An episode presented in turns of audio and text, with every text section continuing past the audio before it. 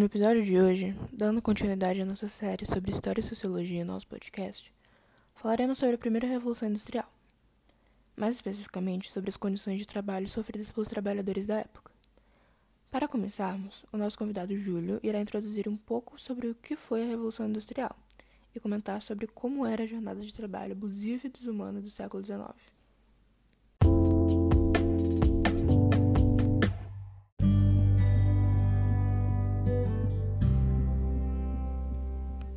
Bom, hoje iremos falar sobre as condições de trabalho durante a Revolução Industrial.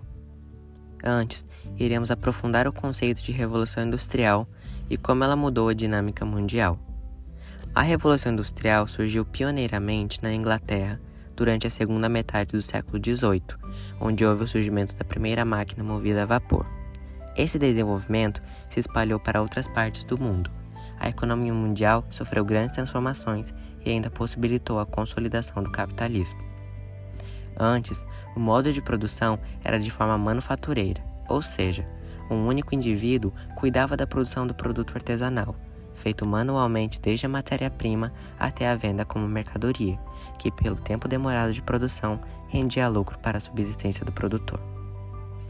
O uso de máquinas mudou totalmente essa visão na forma de produzir.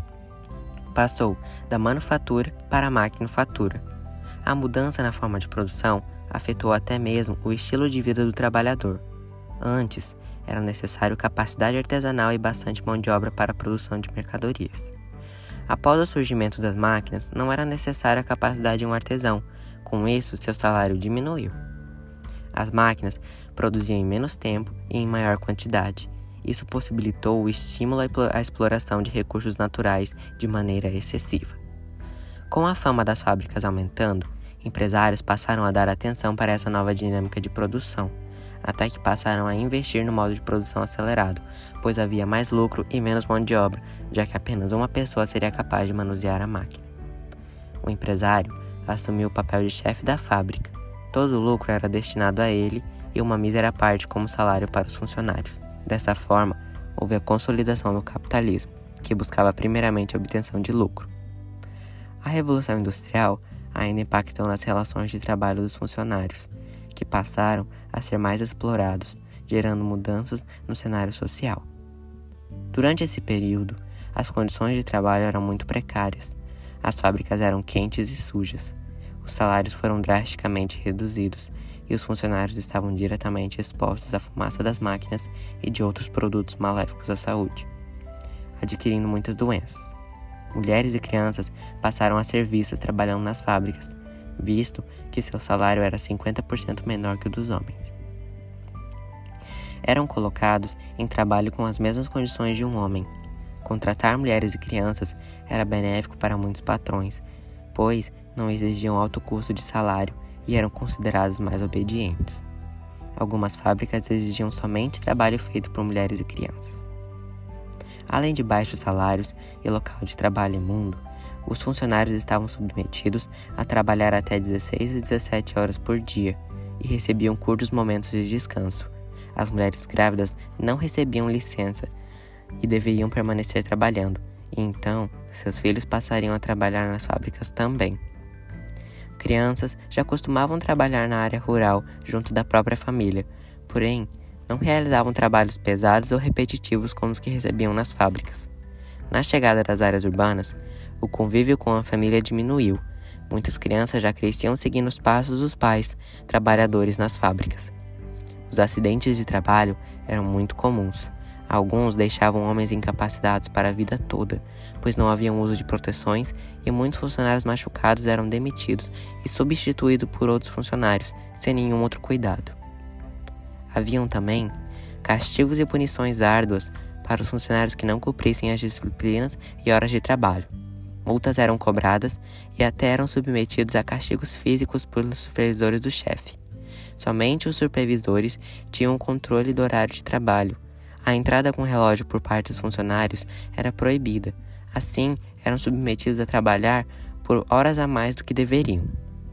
De acordo com essa extrema exploração com os trabalhadores, muitos movimentos realizados por parte dos trabalhadores em busca de melhores condições de trabalho foram surgindo. alguns até violentos, com a invasão e destruição de fábricas e máquinas, como o movimento ludista e o movimento cartista. Com o passar dos anos, os trabalhadores foram criando instituições com base em seus interesses, no Brasil, conhecidos como sindicatos, e na Inglaterra como trade union. Seus maiores interesses eram baseados na melhoria dos salários e a redução da carga de trabalho.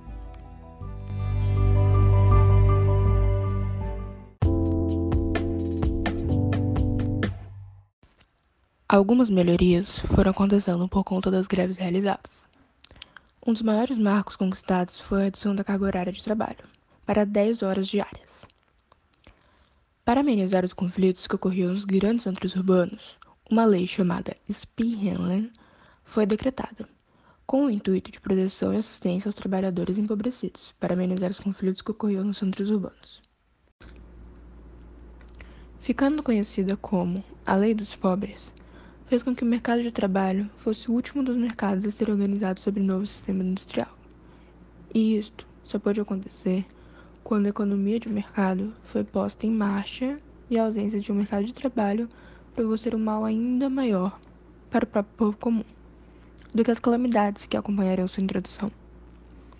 No final, o mercado livre de trabalho, a despeito dos métodos desumanos empregados em sua origem, provou ser financeiramente benéfico para todas as partes envolvidas no processo. Porém, isso não significava que os problemas tivessem acabado.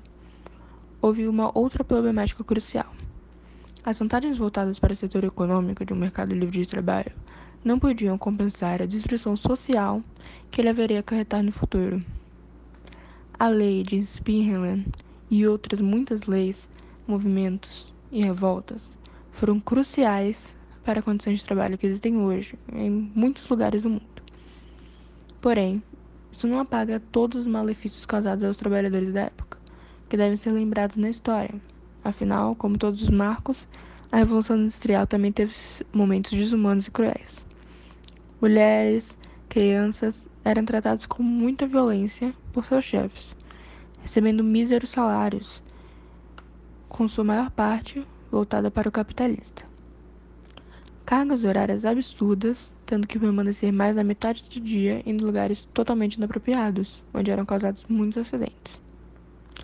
É possível observar essa realidade, por exemplo, no filme Tempos Modernos, de 1936, protagonizado e dirigido por um dos maiores ícones do cinema, Charles Chaplin, onde, com muito humor, é retratada as condições de seu personagem, Carlitos, um operário durante a Revolução que se referem a momentos de produção da época, como o Taylorismo e Fordismo.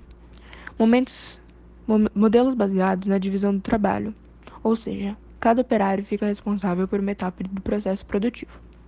A produção em massa deve ser realizada em, ao menor tempo possível. A repetição de exercícios por parte do operário causa alienação do mesmo. Mesmo de forma ironizada e de forma mais leve do que a realidade, foi um filme que deixou um marco pelo fato de criticar o capitalismo, as condições trabalhistas e a alienação das fábricas.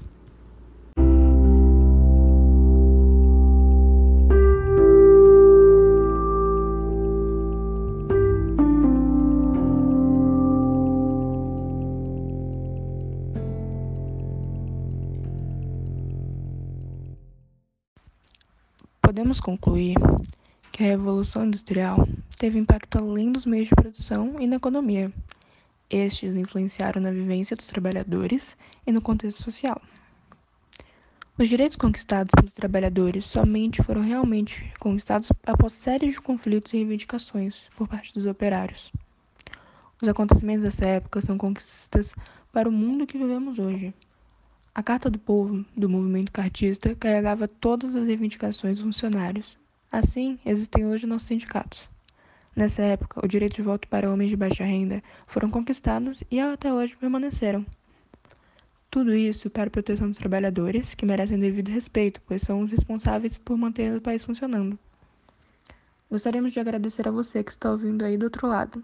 Não esqueça de escutar os nossos outros episódios e ficar atento aos próximos que estão por vir. Até a próxima.